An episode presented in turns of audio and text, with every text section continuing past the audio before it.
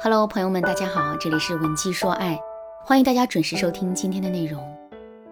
一件东西，即使它本身再有意义、再有趣，也终究会败给时间和重复。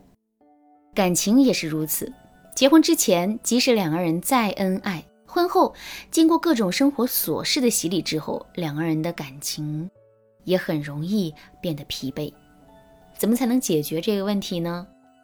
上节课我给大家讲了第一个方法，刻意跟伴侣保持距离。具体的操作方法也很简单。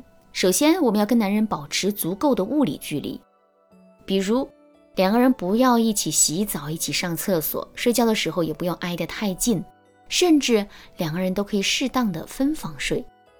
我们还要不断的去拓展自己的社交圈，每天晚上下班之后不要着急回家，多出去转一转。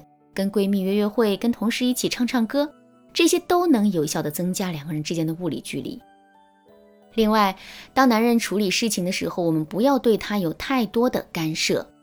如果非要干涉的话，我们也只需要在结果上提要求就可以了，千万不要去干涉过程。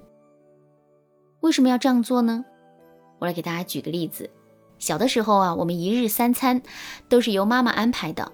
如果妈妈对我们说，把这碗粥和两个鸡蛋消灭掉，这个时候我们会照做吗？一般情况下是会的。可如果妈妈非要求我们吃一口鸡蛋喝一口粥，我们还会照做吗？也许我们还是会照做，但是心里面肯定会觉得委屈。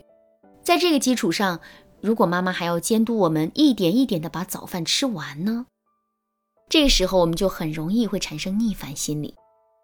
这就是过多的干涉过程对最终的结果所产生的影响，所以，我们去给男人提要求的时候，千万不要过多的干涉过程。比如，我们想让男人变得浪漫一点，对我们多上心一点，这些都没有问题。但我们千万不要在一些具体的事情上故意挑男人的刺，而是要提前跟男人约定好，情人节该怎么过，结婚纪念日该怎么过，一年之中自己要收到多少惊喜和礼物。至于怎么做，那是男人的事情，我们绝不插手。这样做的好处就在于：第一，男人制造惊喜的过程我们不干涉，那么所有的结果都会在我们的意料之外。这样一来，男人的惊喜就会变得更加惊喜。第二，男人有了更多的自主的权利和空间，这会让他觉得准备这些惊喜和礼物并不是一件困难的事情。所以，在这之后，他肯定会有更多的精力和耐心去做这些事情的。第二个方法，不断提升自身的价值。一部新买的手机，我们拿在手里的时候啊，会非常的小心谨慎在意，给它贴上刚好的钢化膜，并且还会精心的给它挑选一个手机壳。在玩手机的过程中啊，我们更是会小心翼翼的，生怕有个磕了碰了。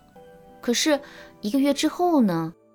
等我们过了新鲜劲儿，这部手机也会失去我们的宠爱。不过呢，我们再来想象这样一个情景：当我们对一部新手机产生了厌倦之后，我们突然发现手机里竟然有一个特别酷的功能，这个功能我们之前从没发现过。在这种情况下，我们的内心又会是一种什么样的感觉呢？没错，我们肯定会重新对这部手机产生兴趣。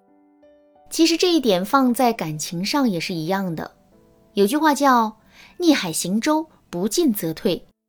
不管我们的底子有多好，本身有多么的优秀，只要我们停止了变化和成长，那么我们对男人的吸引力啊就会一点点的下降，而这会直接导致两个人情感疲惫期的到来。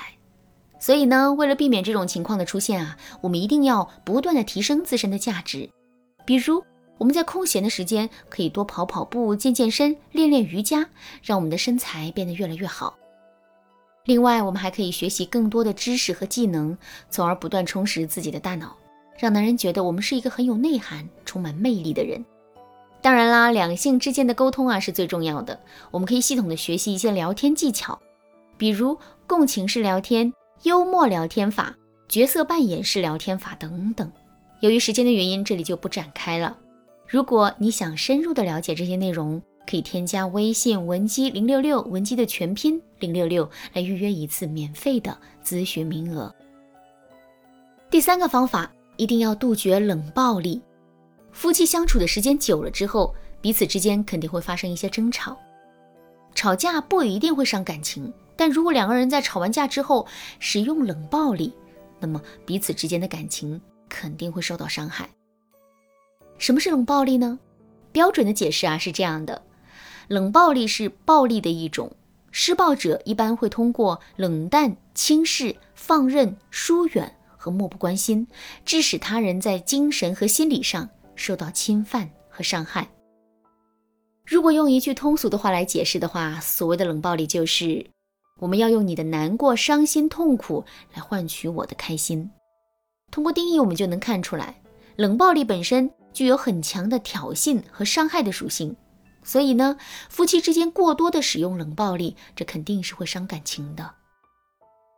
另外，从目的上来说，大多数姑娘会使用冷暴力，除了是为了解气之外，更多的就是想通过这种方式来换取男人的关心和在意，可是冷暴力本身并不能帮我们达成这个目的啊！如果男人的心里真的有我们，我们不用使用冷暴力，他依然会来主动照顾我们的情绪，哄我们的。可如果男人已经对我们产生了反感，甚至都有了离开我们的想法了呢？